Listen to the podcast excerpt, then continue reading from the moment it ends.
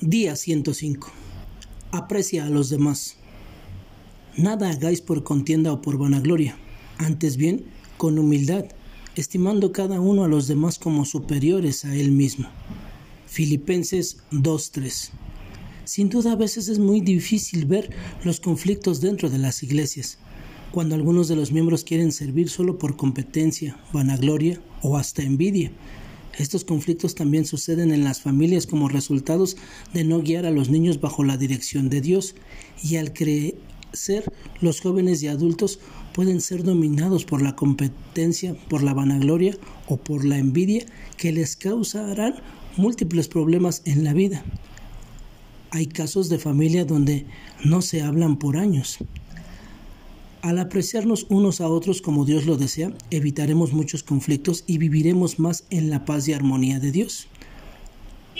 En una iglesia, en alguna ocasión se celebró una campaña evangelística, guiada por los líderes y por todos los miembros de, las, de la iglesia. Varios de ellos predicaron con unas palabras elocuentes y sofisticadas. Se notaba que cada uno quería predicar mejor que el otro hasta traían personas a quienes nunca habían invitado a la iglesia para que los escucharan. Pero uno de los hermanos muy humilde le dijo al pastor que él no podía predicar porque no tenía la capacidad ni la elocuencia de los demás, pero oraría para que el Señor lo guiara como él quisiera. Este hermano fue el predicador más efectivo, el más humilde y el que fue usado por el Señor para que muchas personas recibieran al Señor para su salvación.